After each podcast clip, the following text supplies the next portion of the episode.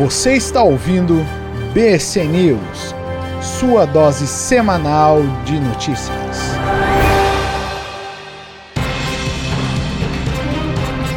Salve, salve, brothers e sisters! Bem-vindo de volta ao Brothers Casts. Esse é mais um BC News e Business. Então, estamos aí de novo, mais uma semaninha para trazer as novidades, as notícias. Agradecer de novo e demais a galera que está escutando e acompanhando aí. Tá bombando o BC News, tá bombando o Brothers Cast esse mês. Sucesso de vendas, né?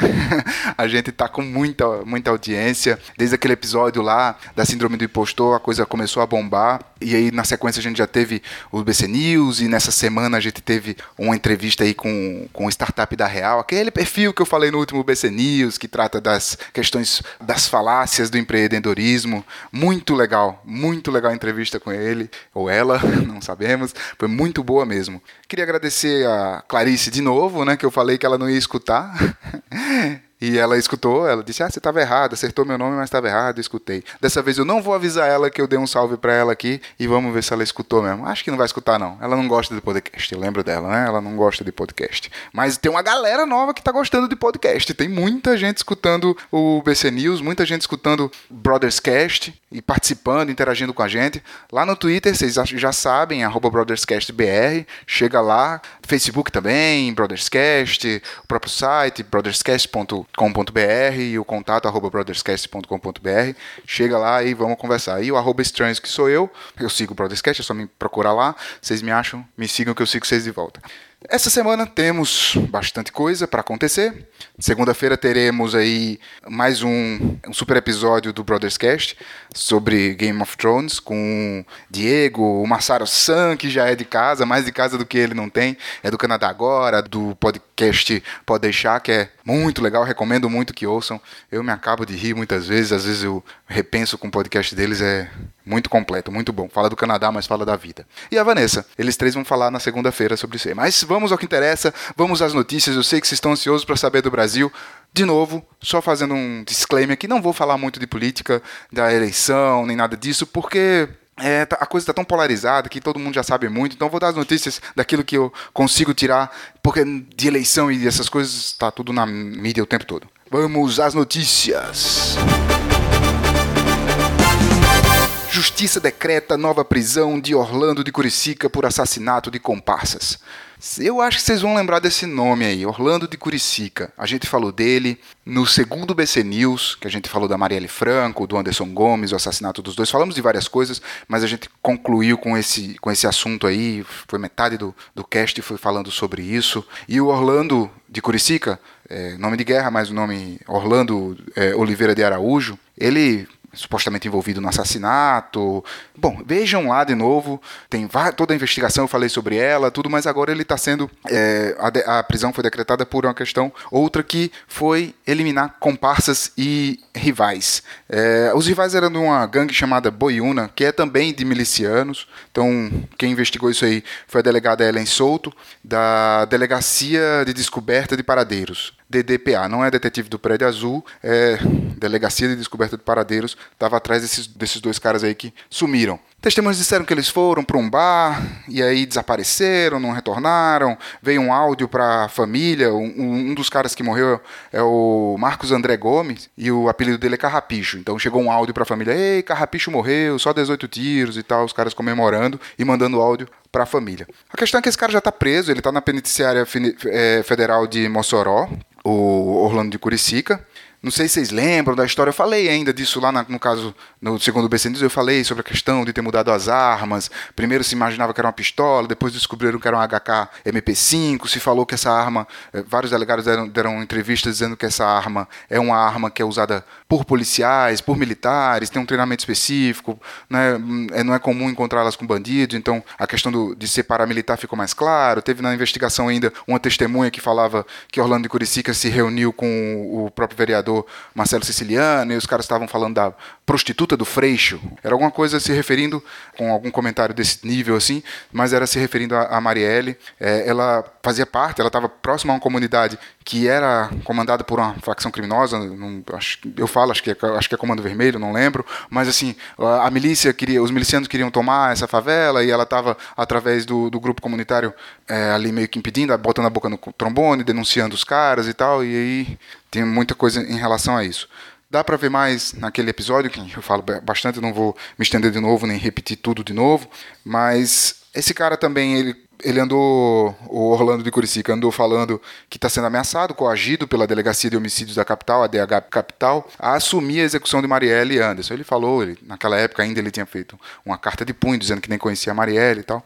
E aí esse, esse depoimento novo está no gabinete da Procuradora-Geral da República, Raquel Dodge. Se ela entender que a investigação é suspeita, ela pode federalizar o caso. Se não, continua como está. STF mantém 3,3 milhões de títulos de eleitor cancelados. Aconteceu que há seis meses, talvez um pouco mais, se começou a fazer as propagandas em relação à biometria em algumas cidades, já, já tem bastante, bastante tempo que outras cidades já fizeram, e aí começaram a dizer, ó, oh, vocês têm que ir lá, tá, tá acabando o prazo, tá acabando o prazo, TV para jogo de futebol em vários lugares e tal. E essa turma toda não foi lá fazer a biometria. Ou foi e não chegou a tempo, e aí eu discuto isso um pouquinho mais para frente. A questão era para tratar a constitucionalidade da lei, que diz que esses títulos deveriam ser cancelados porque não houve o alistamento na biometria. Então, é, eles entenderam, essa maioria de sete, é, foi 7 a 2 a votação, a maioria de sete entendeu que a Constituição condiciona o direito ao voto ao alistamento obrigatório é, junto aos seus tribunais regionais, né, estaduais. Então, se isso não aconteceu, eles podem cancelar o título. Algumas pessoas, inclusive de alguns TRS, falam que muitos desses títulos são de pessoas que já não voltam há muito tempo, que podem estar mortas, podem ser títulos duplicados. Se vocês escutarem, tem um podcast do Nerdcast, muito bom sobre urna eletrônica, que eles falam da questão de biometria e cruzamento de dados. Tinha gente que tinha 50 títulos de eleitor, então um negócio absurdo.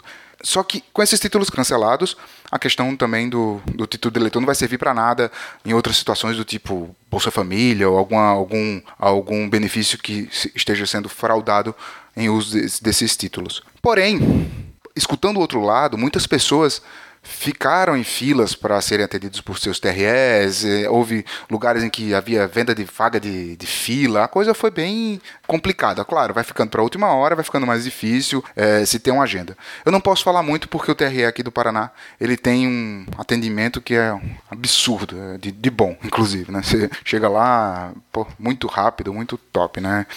Lá na Paraíba era bem diferente. Não sei como é que está hoje, né? porque eu sei que tem esses, os TREs em geral eles competem para ver quem é o mais competente, o mais rápido, mais não sei o que lá, mas competente, não incompetente. Então, moral da história, tem muita gente que está com seus títulos cancelados.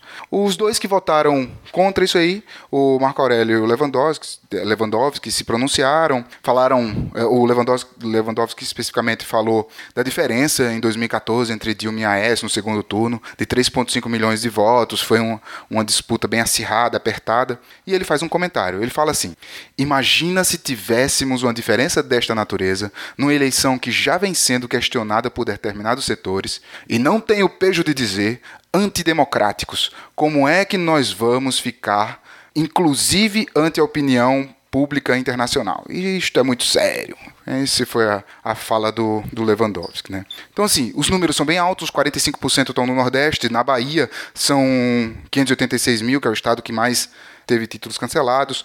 Quando se fala em ah, a maioria de pobres, é, a maioria da classe baixa que não teve que teve os títulos cancelados, mas também a maioria da classe pobre e baixa foi quem renovou os títulos pela questão de proporcionalidade no Brasil. Somos maiorias de pobres, né?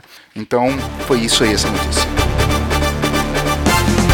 Polícia Federal mata cinco em tentativa de assalto ao avião com dinheiro de banco. Essa é mais um da sessão GTA Brasil, depois daqueles lá que eu falei na, no último BC News, aqueles invasões a presídios, as questões hollywoodianas de ponto 50 e tal. Nessa treta tem ponto 50 de novo. Então, isso aconteceu no aeroporto de Salgueiro, em Pernambuco. Um avião vinha aterrissar com uma grana que era para o banco local. Existia ali embaixo o pessoal da, dos vigilantes do carro forte, aguardando para poder receber o dinheiro, colocar no carro, levar até o banco. E aí o que acontece? Entra um carro, invade a pista do aeroporto, atira no avião, faz o piloto parar, o piloto inclusive ficou ferido. Agora já está estável, está no hospital, mas assim, foi ferido para se parar. E aí entra a Polícia Federal na parada e troca tiro com a galera. Morreram cinco, como fala o título da reportagem. Um ficou ferido e outros quatro presos. Apreendidos seis fuzis, uma .50 e essa .50 estava instalada no carro. E aí tinha um outro carro que vazou, não estava ali, fugiu e a polícia militar, né, que apoiou aí para buscar esse outro carro. Até agora não se tem notícia, mas é mais um do GTA. Imagina um assalto de carro forte duas semanas depois de que aquele cara que é o campeão dos carros fortes estava preso na Paraíba, fugiu e tal. Qualquer semelhança com pessoas vivas ou mortas é mera coincidência. Mas a Polícia Federal fala dessa gangue que já estava investigando há um ano, então pode ser que não tenha nada a ver mesmo. E eles pegaram lá. Foi isso aí que aconteceu lá no aeroporto de Salgueiro, em Pernambuco. Agora a gente vai falar de um novo capítulo desta novela que vocês já acompanham aqui no Brothers Cast, que é a Lava Jato. No último BC News, a gente falou da 53ª Operação da Lava Jato, que foi a Operação Piloto. Essa operação visava investigar o Beto Rich e mais uma galera que estava envolvida com ele, algumas empresas e tudo, mas não prendeu ninguém. Só que no mesmo dia, coincidentemente, segundo o Ministério Público Estadual, o GAECO também, que, tava, que efetuou prisões nesse dia, foi preso o Beto Richa, a esposa e mais uma galera na Operação Rádio Patrulha, sobre questões da patrulha do campo, desvio de grana para aluguel de máquina, e aí empresário preso. Mas todas prisões temporárias de cinco dias. Eu até postei num grupo de amigos que 72 horas estava todo mundo solto. Errei por algumas horas porque o Gilmar Mendes soltou um pouquinho depois das 72 horas. Caneteou, soltou e foi. Mas agora surgiu a 55ª fase da Operação Lava Jato, que tem até nome repetido, né? Normalmente eles não repetem muito, que é a Operação Integração 2. A, Operação Integração 1 aconteceu em fevereiro de 2018. Essa operação, ela está investigando corrupção, lavagem de dinheiro, sonegação fiscal, estelionato, peculato, sobre as questões no anel da integração do Paraná. Então, pedágio aqui para quem já veio no Paraná, para quem é daqui, tudo sabe qual é o são os pequenos valores do pedágio paranaense. Quando você fala nos pedágios mais novos para Santa Catarina, dois e pouquinho aqui é, chega a 20, 20 e tantos reais, 18, 19, no mais barato 15, 11, é, são todos pedágios muito altos. Mas 11 assim, tipo, um pedágio a 50 metros do outro. Negócio aqui é bem pesadão. E aí essa investigação ela tem muito a ver com todo esse esquema entre DER, Secretaria de Infraestrutura, Associação das Concessionárias, as próprias concessionárias. Tem uma galera envolvida nessa brincadeira aí. A coisa acontece de 99, segundo os delatores. São dois delatores basicamente que eu vi os nomes nas reportagens, né? Nelson Leal Júnior e Hélio Ogama. Um era diretor geral do DR, né? Departamento de estados de rodagens, e o outro era é, é, ex-presidente do Grupo Triunfo, que é, gerencia e coordena a Econorte. Então, são dois caras grandes que estão delatando um monte de gente. O Nelson Léo Júnior delatou o próprio Pepe Richa, que é irmão do Beto Richa, e aí é o que é José Richa Filho, então secretário do, do estadual, né, da de infraestrutura e logística, né, então a secretaria de infraestrutura e logística é que está nessa investigação. O diretor geral dessa secretaria é o Aldair Vanderlei Petri, o Neco, e aí as relações entre eles, e-mails, ligações que, que foram é, verificadas. Esse cara, o, o Aldair, ele pegava, recebia dinheiro segundo ainda as investigações e as delações. Então tem da, é, dados de investigação, ou seja, foram lá, apuraram, pegaram, é, e tem a delação mesmo, o cara falando e tal. Então ele, ele, pegava, comprava material de construção com grana, pegava boleto de despesa pessoal, pegava, ah, sei lá, comprou uma bicicleta, não era isso, mas entregava para uma das empresas que vendia serviço para a DR para eles pagarem, então os caras pagavam despesa pessoal do cara. O próprio Luiz Abi Anton, que é primo do Beto Richa, também delatado pelo Nelson Leal Júnior, ele, segundo Nelson Leal Júnior, é operador de caixa, do caixa da, do, das granas ilícitas aí pro, pro Beto Richa e pra galera. E o que acontece é que esse cara está no Líbano, o primo do Beto Richa. Né? O, o Pepe Richa foi preso, o Odaí preso, mas todos com prisão, os dois com prisão temporária, e o, o primo dele, Luiz Abianton, não está preso porque está no Líbano. Porém, ele teve autorização da Justiça Estadual para ir para o Líbano. Então não é tão complicado assim, né? Então ele tinha que, ele já estava na questão da outra, duas investigações, tem mais uma outra que ele está voltando para para dar depoimento em outubro, a passagem já está comprada, então ele não é considerado foragido nesse momento pela Polícia Federal, que é quem executou todos esses mandados de prisão. E o que acontece no meio disso aí é que tem uma, um sujeitinho que. Ah, não sei, vamos lá, vamos falar sobre isso. Vamos falar sobre um cara chamado Luiz Fernando Wolff de Carvalho. Esse cara teve prisão preventiva. Segundo a Veja, ele é o dono do grupo Triunfo, que é o cara que, que é o grupo que gerencia a Econorte. Então, grupo Triunfo, que junta já com os outros caras lá e tal, que eu te falei. Só que acontece, esse cara, segundo a Veja, é primo de uma tal de Rosângela Wolff. Wolff, né? que é a esposa do Sérgio Moro. Não sei se vocês lembram que o Sérgio Moro ele abriu mão de, de, de, algumas investigações, na verdade essa investigação, dizendo que estava super atarefado, tal. o pessoal falou que ele era suspeito porque ele era amigo do Beto Richa e não sei o que lá, e bababá, falaram da questão de PSDB e ninguém sabia que esse cara estava no meio. Então, como isso aí já corre sob segredo de justiça, então provavelmente ele já sabia que o primo da esposa estava no meio e abriu mão, certíssimo, sem problemas. O problema é a proximidade com o cara que é um. Não dá pra gente controlar os primos das nossas esposas. E aí, esse cara, quando, como o Moura abriu a mão do, do caso, foi para um juiz chamado Paulo Sérgio Ribeiro, e o juiz Paulo Sérgio Ribeiro foi quem mandou essas ordens de prisão pra galera. Por que, que o Beto Richa não tá preso, Igor? Porque existe uma lei de 1965, esses dias, que é a lei 4737, que ela fala que 15 dias antes da eleição nenhum candidato pode ser preso. Esses 15 dias seria dia 22 de setembro. Ah, tudo isso que eu estou falando aconteceu no dia 26 de setembro, então já não poderia nenhum candidato ser preso. Você também pode se beneficiar dessa lei se estiver no Brasil e for eleitor. Cinco dias antes da eleição, você só pode ser preso em flagrante ou se você estiver ameaçando o voto de alguém ou se você for acusado de um crime inafiançável, sei lá, racismo, essas paradas tudo aí terríveis. Então, o que aconteceu nessa operação? É, são números muito grandes, né? A gente está falando de três prisões preventivas, 16 temporadas, 73 busca e apreensão. Não é pouca coisa, né? A gente está falando aí de empresários, de agentes públicos e uma galerinha. Então, de empresário se trata, tem um, um tal de João Timinazo Neto, que ele está desde 2000 na ABCR. Ele atualmente é diretor executivo, com cargo de, de direção, diretor regional Paraná, e o pessoal, tanto a investigação quanto os delatores, falaram que ele é peça-chave, que ele que fazia intermediação entre as concessionárias e os órgãos públicos, arregatava o dinheiro, repassava. Então, esse cara está com a prisão preventiva. Né?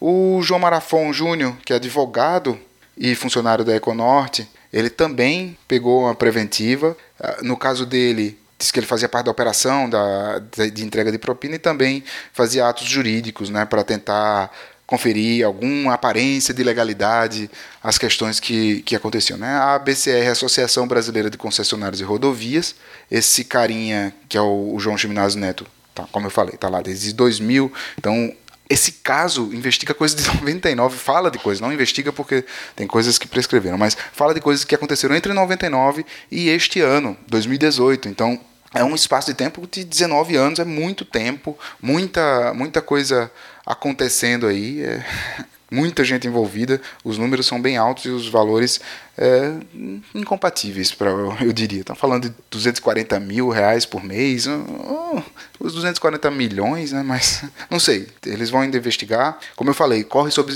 é, sigilo e tanto de informação que está na mídia, eu não sei nem como é que chegou até a mídia. Então, o, o Maurício Eduardo Sá Ferrante também, que foi, é, foi preso, ele é diretor jurídico da, da AGPA. Esse aí foi delatado pelo Hélio Gama. Né? Ele, segundo o Hélio Gama, de 99 até meados de 2015, ele recebeu vantagens né, para parecer favorável a existência de desequilíbrio econômico. Dizia lá que, ah, não, coitadinho do pedágio, está com pouco dinheiro, está gastando muito e tal, o asfalto está muito caro, o Estado está pagando pouco, o pedágio está barato, aumenta essa parada aí, aumenta essa parada e ganha os presentes.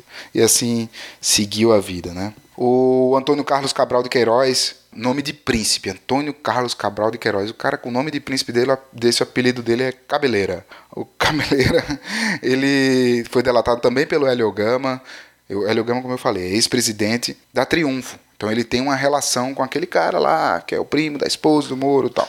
Aqui no Paraná parece que a coisa parece uma caixinha de cachorro, né? Tipo, caramba, é todo mundo tá envolvido com todo mundo. Se pegar, eh, tem um, um vídeo, um vídeo não, um memezinho desse aí que fala das relações entre Cida Boguete, o Ratinho Júnior, o Beto Richa e o Requião e os amigos e não sei o que lá, que um é primo do cunhado do outro.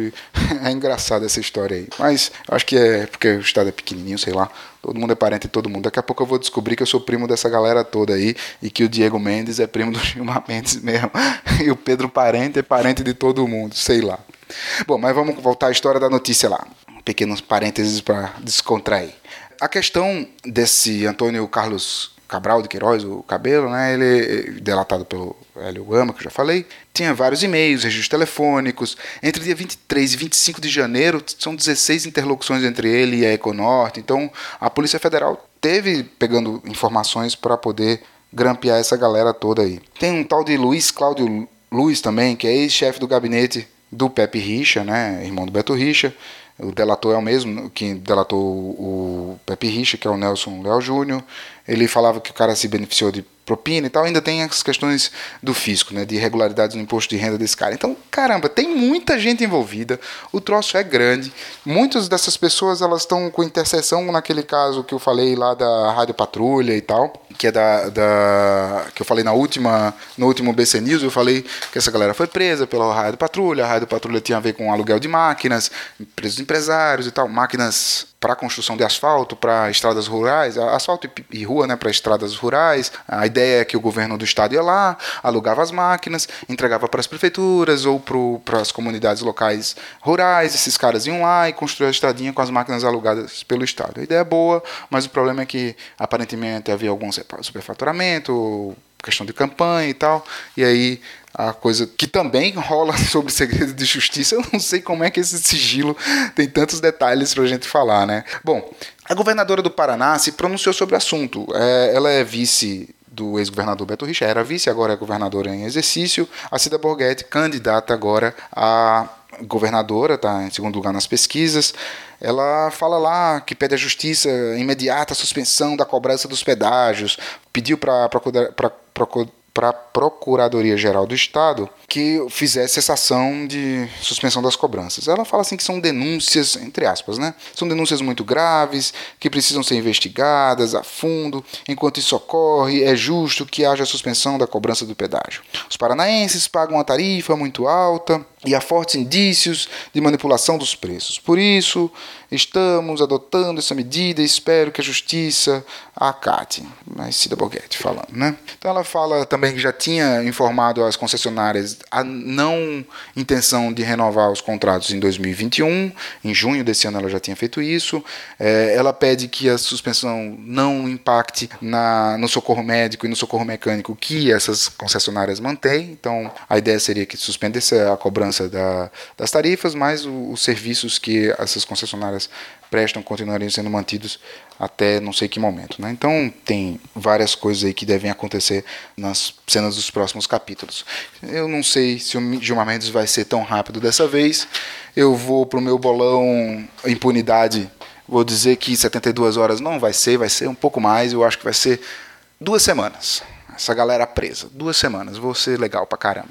Vamos imaginar aí que meio de, de outubro tá todo mundo solto. Eu estou imaginando isso. E talvez o Beto Richa fique preso depois da eleição, até meio de outubro, se o Gilmar Mendes não canetear mais rápido. Vamos ver a competência do Gilmar aí, apostando corrida com a impunidade, ou melhor, fazendo troca de bastão com a impunidade. Gilmar Mendes e nós aí. No mais, eu queria agradecer demais quem acompanhou o BC News até aqui, muito legal. Não sei se você escutou no Spotify ou não. Se escutou no Spotify, dá um oi para mim lá no Twitter, só para eu saber que já tem gente escutando no, no, Spotify. A gente tem umas contagens lá, mas são baixinhas em relação ao que a gente tem no Brotherscast, no nosso próprio site e nos, nos agregadores normais. Pô, tá falando de milhares e milhares, a gente quando fala em Spotify fala em números pequenos, até porque a gente não tem divulgado muito isso aí. Eu esqueci de falar do Spotify no BC News passado mesmo. Poxa vida, já estamos aí faz um tempinho. Agora dá para escutar a notícia jogando PS4, dá para escutar a notícia também no carro de maneira até mais fácil, né? Porque o podcast é legal, mas o Spotify é mais. Tem integração com o Waze. É, queria agradecer demais ao Massaro Sam pelas notícias, as notícias do Canadá. Aguardo ansiosamente todas as suas notícias, meu querido amigo. É, gostaria que você pudesse transmitir o meu abraço, meu beijo no coração, tanto do Lidonberg quanto da Andréa, que fazem companhia a você no, no Pode Deixar. Engraçadíssimos e muito inteligentes, gosto muito, sou admirador, vocês sabem disso. Meu abraço ao meu amigo Diego Mendes e ao meu amigo Eduardo e a dona Ellen, que já está demorando para trazer novidades aí sobre a questão de ciência e tecnologia, que eu gosto muito do BC dela. Gosto também quando ela fez as outras participações, doutorado no exterior, sou fanzaço. Falei já para ela e falo para muita gente que é inspirador aquele texto e aquele podcast. O, o próprio podcast que foi o penúltimo agora do Síndrome do Impostor, que ela participou também junto com o Diego e a Juliana, Eduardo. Foi maravilhoso, gostei muito, muito mesmo. Não foi só eu, né? Foi sucesso. Acho que ele está em segundo lugar nos nossos nossos é, podcasts, então é o, é o, segundo episódio mais ouvido de todos. E olha que a gente tem episódio bem antigo, que já vem sendo ouvido há muito tempo. Então, é, o da Startup da Real dessa semana também maravilhoso. Gosto muito, acompanho Startup da Real no Twitter, arroba Startup da Real, simplão, no Twitter. Muito legal, é um perfil recente, é um perfil anônimo, e esse, eles ou ela ou ele falam sobre a questão das falácias do empreendedorismo, das falácias da startup, desses enganos que acabam fazendo o, o empreendedorismo de palco tal. Então, assim, eu sou empreendedor, comecei muito cedo, não, não, não uso esse termo porque nem acho que nem se falava muito, sou empresáriozinho. E gosto muito da visão da startup da Real, acho bem legal. Acho que a gente não pode enganar as pessoas com falsas promessas, né? Então, rapadura é doce, mas não é mole não. Não vamos achar que tudo na vida é tão fácil assim. Escutem o episódio, tá muito, muito bom. A gente tem feito enquetes e tem feito várias coisas no Twitter. Se vocês acompanharem a gente lá, vão ver bastante coisinha. E a gente tem feito umas interações com os nossos ouvintes e tal. Então, o Twitter tem sido uma ferramenta bem interessante. A gente tem também, claro, como eu falei, o site, tem o Discuss no site que vocês podem mandar elogios, críticas, reclamações e tal.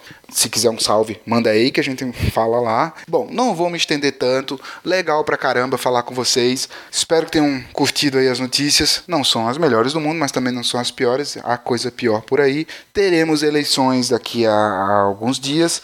Essa é a minha última interação com vocês antes das eleições. A todos eu desejo ótimas eleições, votos tranquilos e conscientes. Não briguem com seu amiguinho, com seu irmãozinho, nem com, com seus primos, porque depois das eleições continuamos todos aí e eles continuam todos lá. Então saibam que quem vai governar o país vai ser o Congresso, não o presidente que você vai eleger. Então, muito cuidado com, com o Congresso que vocês elegem, muito cuidado com o partido que vocês votam. Essa questão do voto proporcional ela é muito importante. Então, se vai votar no Tiririca, ele vai carregar mais um monte de gente. Conheça os nomes que ele vai carregar carregar. Se você vai votar no Tiririca, por exemplo, se você vai votar em João, João da Esquina, ele está num partido e ele também pode carregar outras pessoas. Conheça os amiguinhos dele. Então, vote num, em alguém que faça parte de um partido que você conheça as pessoas ou conheça os deputados e aí você pelo menos uma ideia de qual é a ideia do partido, a diretriz do partido, senão vocês vão entregar o governo para quem vocês não querem, como acontece muitas vezes. Então a gente vê coisas terríveis do tipo eu voto nisso por causa do meu cachorro, do meu gato, da minha galinha, a gente não pode reclamar porque eles nos representam. Esses caras aí nos representam, eles são um pedaço de nós lá no governo. Então votem com consciência, votem tranquilo, Votem quem vocês quiserem, não tem problema com esse troço de ah, por que esse cara, não, ou aquele sim, ou aquele não sei o que lá. Por favor, não entre nessas paradas, não, nessas pira louca, não, porque no final das contas quem vai governar é o Congresso, meus queridos. Então, votem com consciência, votem bem, fiquem felizes. Aguardo vocês daqui a duas semanas. Críticas, sugestões, elogios, contato arroba brotherscast.com.br. Lerei, responderei e mandarei um beijo no seu coração. Valeu todo mundo, obrigado!